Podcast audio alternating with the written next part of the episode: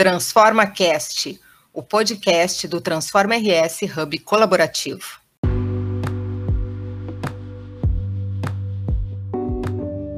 Olá, turismo é o assunto do Transforma Cast de hoje, um setor que foi muito afetado pela pandemia do coronavírus. Com o avanço da vacinação, as pessoas começam a sentir mais segurança para voltar a planejar suas viagens. Mas algumas mudanças no perfil do consumidor estão sendo apontadas. Será que essas mudanças vieram para ficar? As viagens de negócios vão perder força?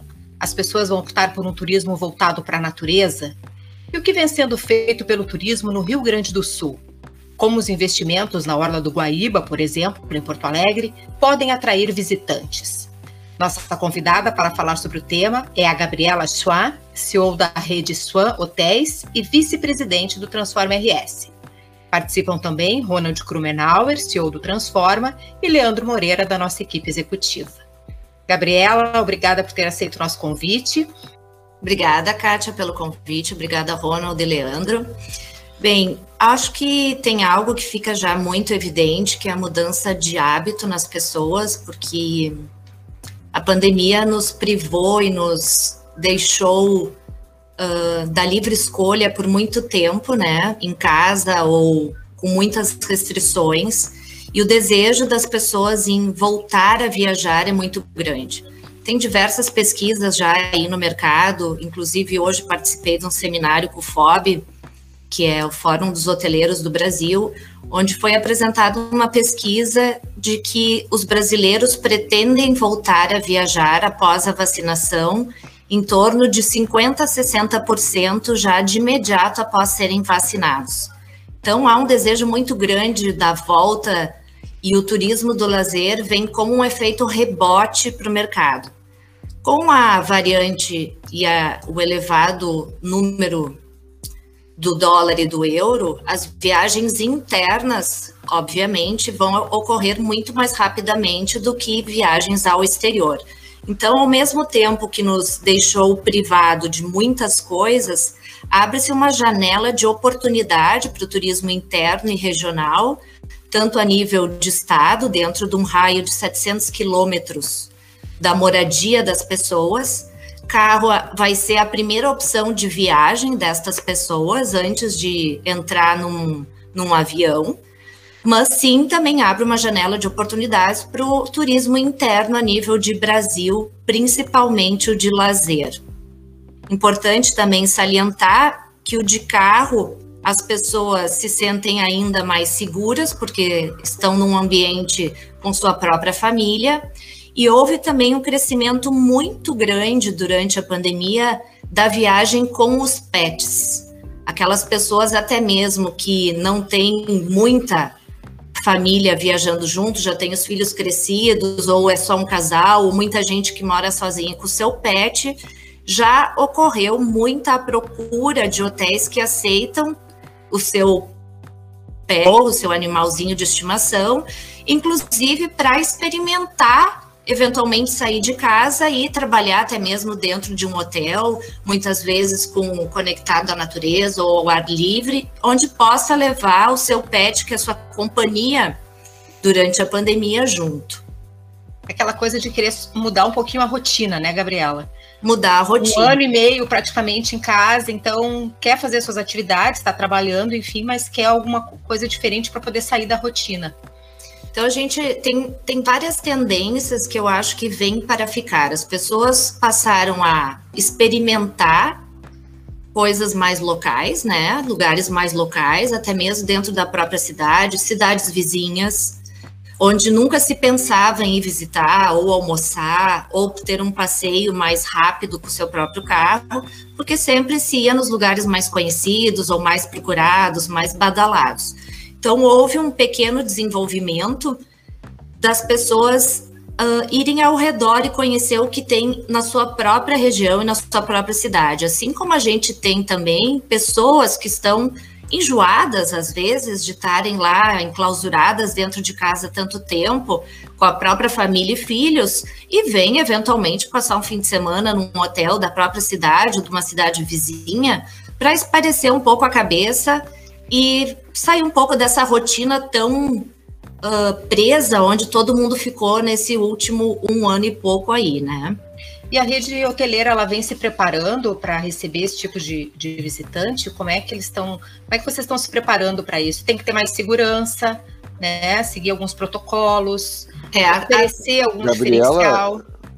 Se permitir ah. também, até para complementar um pouco do que a do que a Kátia está falando, né, ali em, em, relação a essa tua última ponderação, né, uh, talvez também um pouco da classe média, além dessa questão da, da pandemia e dos passeios ou das viagens mais curtas, né? Tanto para lugares quanto para distância, né? Deve ter um pouco também do efeito da, da do, do, dólar, né? Da subida do dólar e do euro, né? Então talvez até mesmo classe média alta, eventualmente famílias que costumavam se deslocar, né? Para outros locais, sei lá, visitar regiões vinícolas da, da, da, Europa ou da América do Sul mesmo, aqui em Mendoza ou, ou, outros locais, e agora o destino, por exemplo, da Serra Gaúcha, né, que é onde tem o maior número de vinícolas no, uh, no Brasil, né, aí pega Caxias, Bento Gonçalves, Gramado já era consolidado nesse processo, o Pampa que está se reorganizando, né, então depois se tu puder comentar um pouco como é que tu vê essa, essa mudança de comportamento ou essas possibilidades que tem o, o Rio Grande do Sul nesse, nesse novo momento que o turismo está vivendo. Uh, em função também como que o turismo está se preparando para isso, né? Existe toda uma tendência, não só em função do câmbio do euro e do dólar estar alto, né?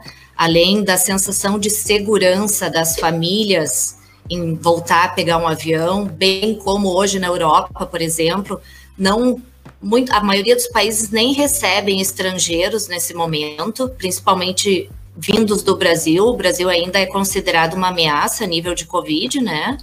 Uh, nos países lá fora, pelo nível de contaminação que a gente atingiu, mas também houve uma mudança de comportamento do perfil das pessoas em procura de saúde e bem-estar.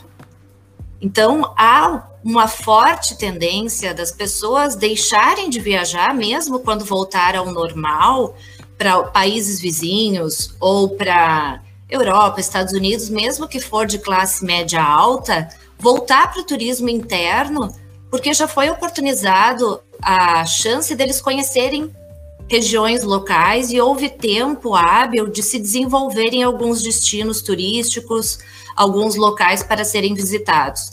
A Serra Gaúcha ganha cada vez mais força, Canela tem se ampliado, além de Gramado e Nova Petrópolis.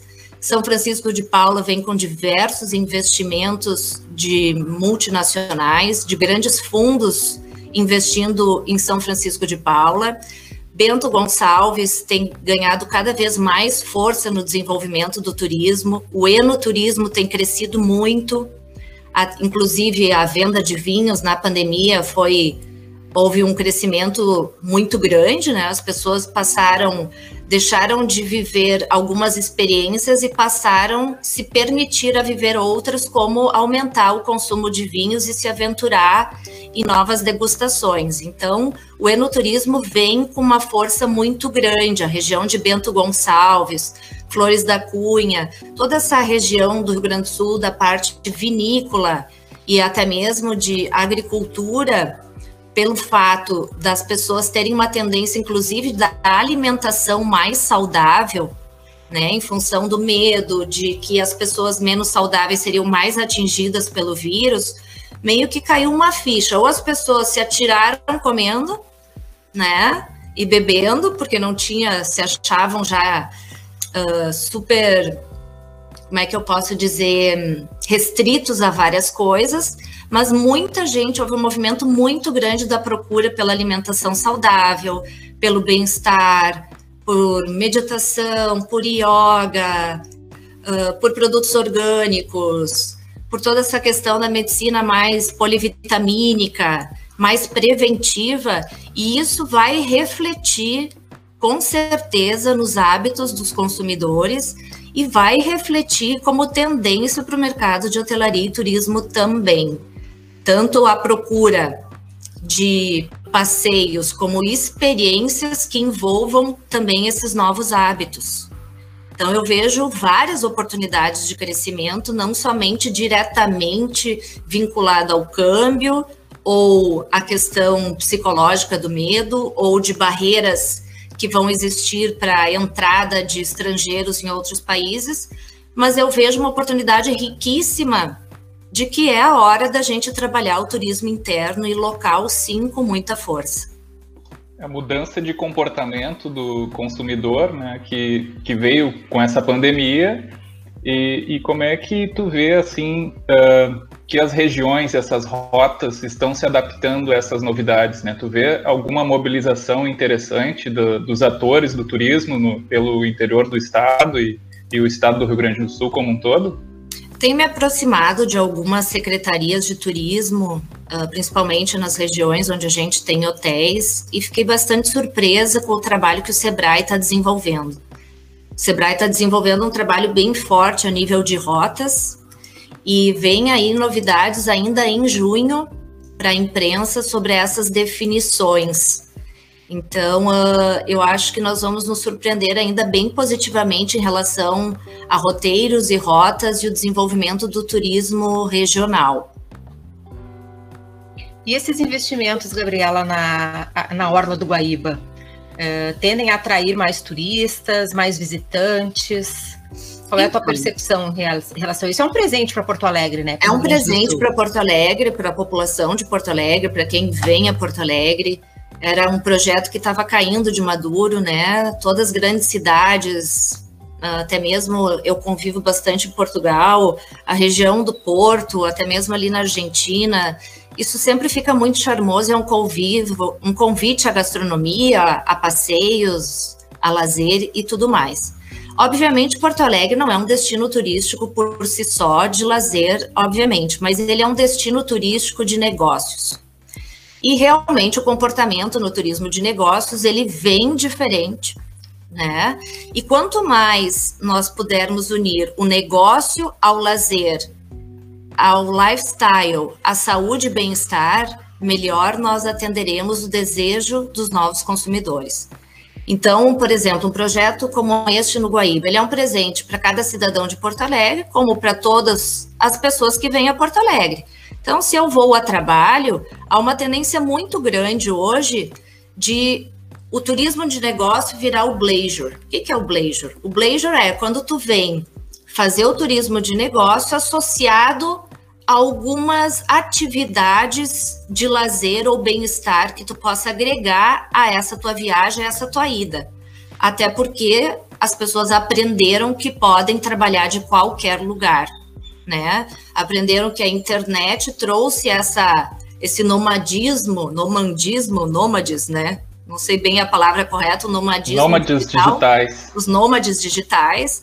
E são aquelas pessoas profissionais liberais ou pessoas que têm a liberdade de viajar e trabalhar de qualquer lugar. Então, se eu venho fazer uma viagem a negócios e eu tenho um lugar interessante como ali o embarcadeiro que foi agora investido, porque eu não vou ficar uma noite a mais hospedado para ir lá estender a minha viagem e trabalhar lá de Porto Alegre, do hotel e lá conhecer.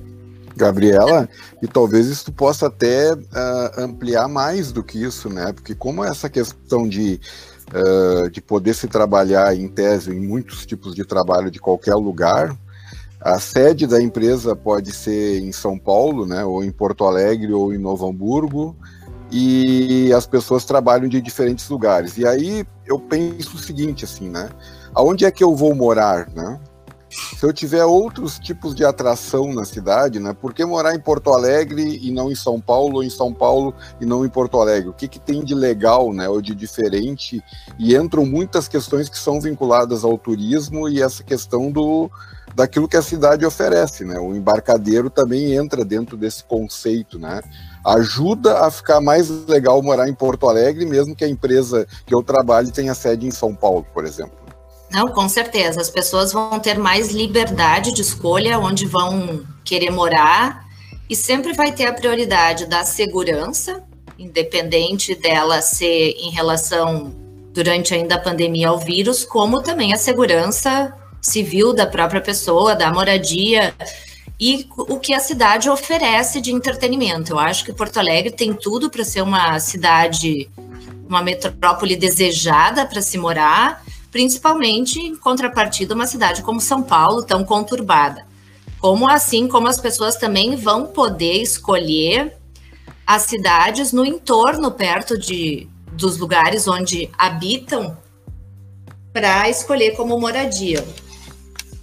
E aí, a, no webinar, falou muito claramente a pesquisa, assim, de como as pessoas vão procurar lugares de, com mais qualidade de vida, tendo essa mobilidade de trabalho, e de como realmente aquela tendência que a gente já pensava lá para o sua generation, uh, de que as, as empresas vão reduzir muito as suas plataformas de trabalho, reduzir o número de colaboradores, vão inclusive investir e fornecer recursos para que as pessoas possam trabalhar melhor das suas casas, ao invés de pagar grandes aluguéis com grandes espaços de trabalho, e vão fazer provavelmente convênios para que essas pessoas possam trabalhar em diversos lugares e proporcionar encontros para que de momentos de colaboração, criatividade, alinhamento de estratégia somente. Mas os escritórios sim vão reduzir muito seus tamanhos e vão dar essa mobilidade de trabalho para seus colaboradores. Inclusive, muitas empresas já estão pensando em, de vez dar o ticket alimentação, da internet, dar a mesa e a cadeira ergonômica para a pessoa montar o seu local de trabalho em casa, fornecer todo o equipamento para que a pessoa trabalhe uh, confortavelmente da sua casa e que se reúna nesses momentos mais de colaboração, de criação, de montagem de um planejamento, uma reunião mais estratégica, enfim. Até acho que se aproveita melhor o tempo assim também, né? Não fica aquela coisa da pessoa ter que ali estar o dia inteiro uh, convivendo, às vezes, né? Espicuinha de trabalho, enfim, né? Tem tudo isso, tem tudo isso. Aí quando se encontra realmente é para estar tá inteiro ali produzindo e criando. Eu acho que o meio termo nesse aspecto vai ficar muito bem, né? Eu acho que as pessoas ainda dependem muitas vezes psicologicamente de um olhar, né? Eu estou te vendo, eu vejo realmente o que tu estás produzindo, eu estou contigo, né? No sentido delas se sentirem acompanhadas, valorizadas, né? Incentivadas à produção e o sentimento de pertencer é muito importante para o ser humano. Então, nesse sentido, é necessário os encontros presenciais, aquele olho no olho. Mas vai dar essa mobilidade, essa maior liberdade das pessoas produzirem, independente do horário, de como vão acomodar suas agendas, qual vai ser o, o local de trabalho, enfim, eu acho que vem um nível de maturidade que não existia ainda aqui no Brasil. É, eu, eu acessei hoje uma pesquisa do Google sobre o trabalho remoto, né, e o que, que as pessoas mais valorizam no trabalho remoto, né, as três principais coisas. Uh, 41% acha que passar menos tempo em deslocamento é, é a melhor coisa do trabalho remoto, depois 32% participar mais do dia a dia das pessoas que moram né, com a pessoa, e 27% poder escolher os horários para começar para começar e parar de trabalhar, né? Isso é um amadurecimento do profissional também, né? Então, toda essa mudança que, que carrega todo o dia a dia das pessoas. Né? Eu confesso que no início da pandemia a gente isolou todas as pessoas que tinham risco ou que não se sentiam confortáveis em estar presente para o atendimento, se sentiam seguros, a gente ficou com o time que realmente estava disposto a enfrentar o vírus de frente, que ele ainda era muito desconhecido. Só que essas pessoas começaram a se deprimir em casa. Então a gente teve que entrar com algumas campanhas de pertencimento, que lá no início foi a das máscaras, que acabou tendo uma boa repercussão e um bom engajamento. E depois o RH seguiu visitando eventualmente essas pessoas em casa para acalmá-las e para tirar o medo de que elas não pertenciam mais, de que elas não iam serem uh, no retorno serem dispensadas do trabalho. Então a gente teve que fazer todo um acompanhamento psicológico, um apoio psicológico para essas pessoas que ficaram em casa, que também não tinham esse hábito, né? Então, por isso que eu acho que o meio termo sempre cai bem nesse aspecto. E isso também é um novo hábito que acaba interferindo, sim, no consumo da hotelaria de negócios. As viagens vão diminuir, sim, sem sombra de dúvida. Vai se viajar o que se precisa.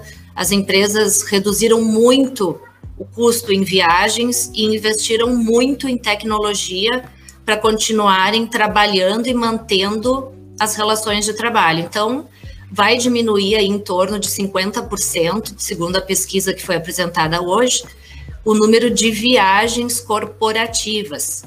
Mas aí surgem as tais viagens ou a mobilidade de trabalhar de qualquer lugar, e sim, os lugares que forem mais atrativos vão sair beneficiados porque o, o camarada vai querer de vez ficar dois dias, de repente ficar cinco dias, sete dias, aproveitar a infraestrutura de lazer e bem-estar que a cidade oferece, né? Segurança entra nos fatores predominantes da escolha dos produtos nos próximos 12 meses. Então, é uma série de mudanças que vem para o turismo e para a hotelaria. E quando eu falo em turismo, eu falo de toda a cadeia, né? Eu falo do entretenimento, de cinema, de teatro, de restaurantes, de bares, de diversas atrações, até do comerciante que vive dessa cadeia, uh, envolvendo tudo isso. Então, é uma mudança bastante grande, assim.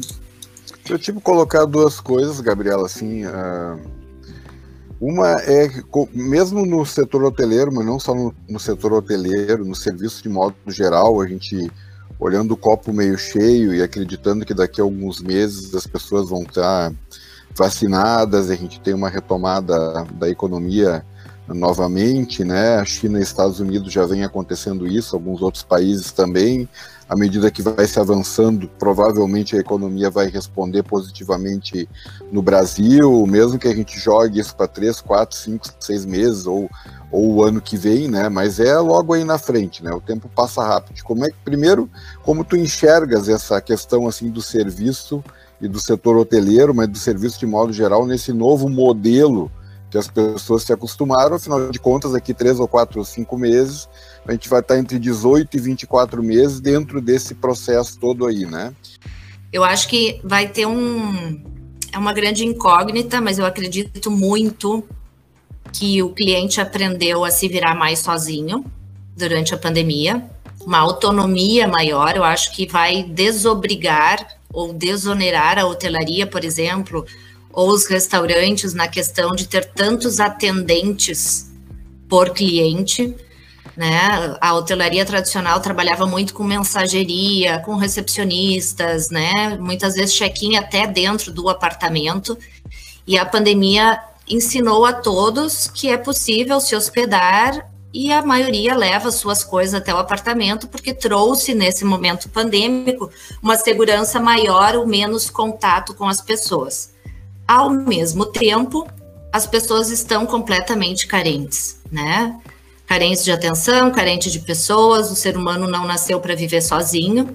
Então, é uma, é uma grande incógnita exatamente como o consumidor vai se comportar.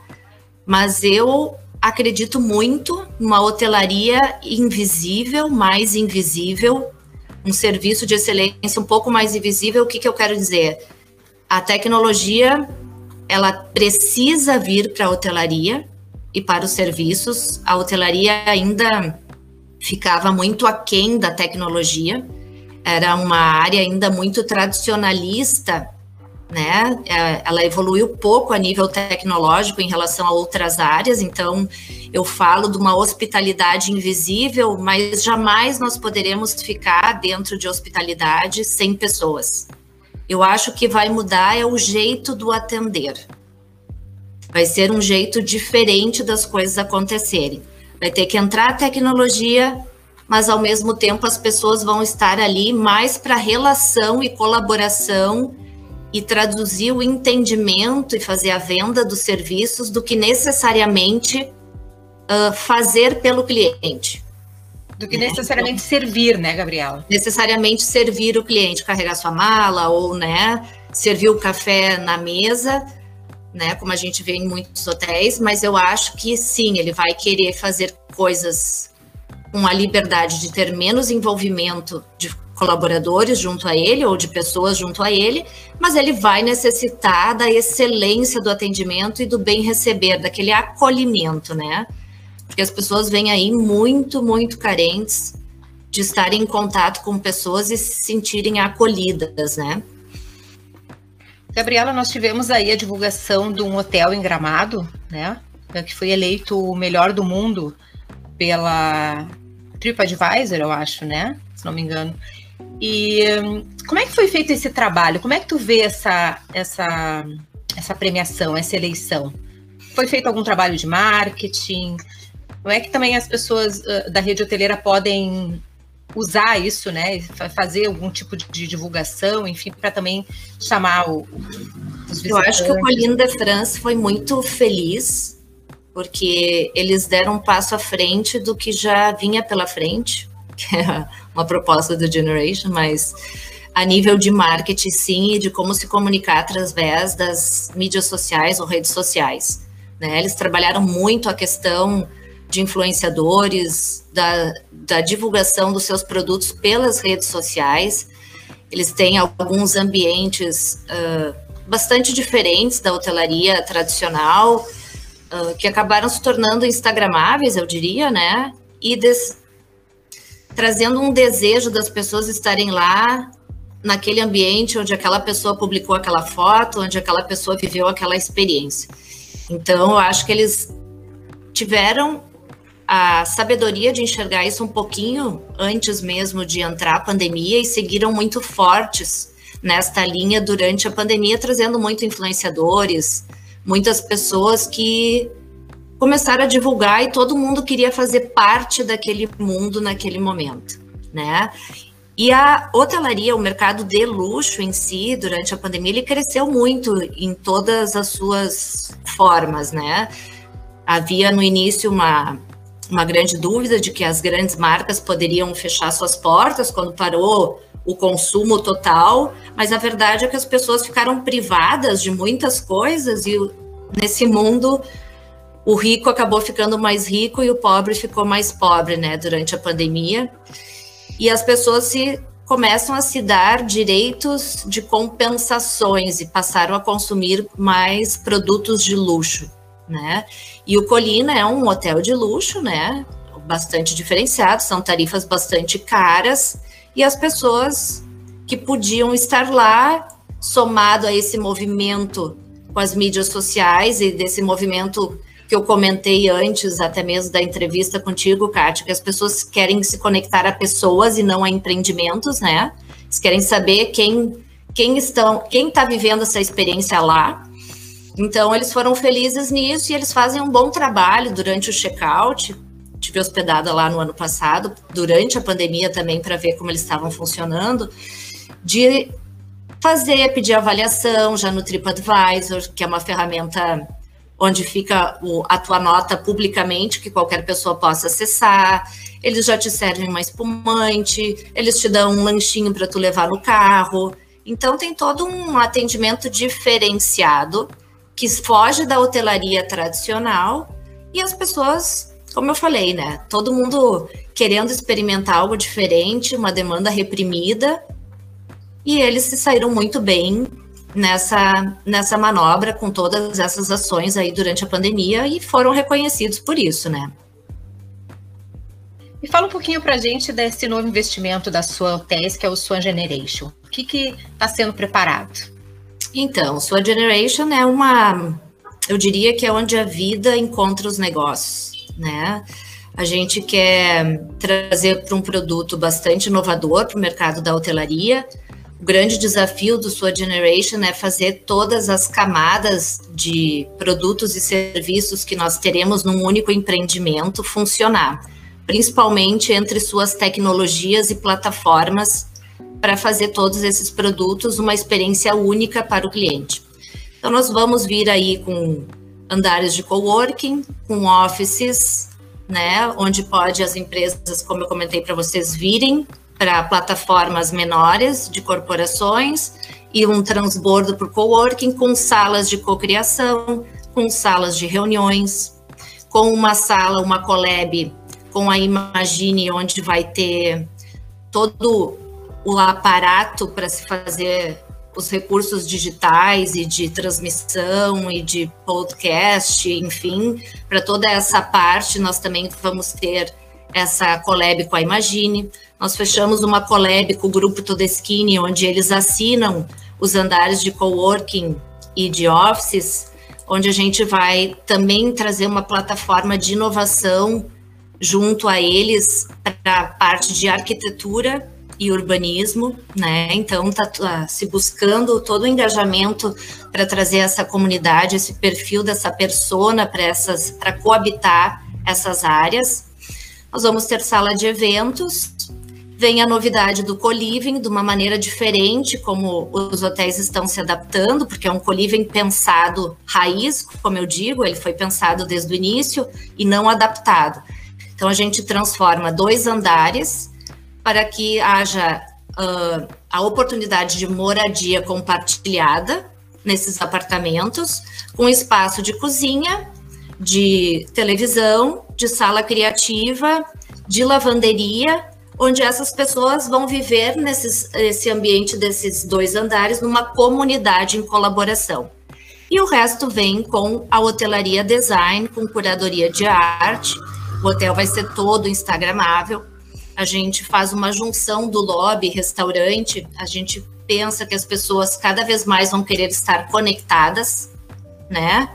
Ao mesmo tempo com a liberdade da individualidade, mas com desejo de conexão, onde no lobby a gastronomia vai reger essa conexão entre as pessoas. Então é um hotel sem frigobar abastecido, né? Ele não tem alimento no apartamento para que as pessoas desçam e queiram consumir tanto quem coabitar o coworking como os escritórios.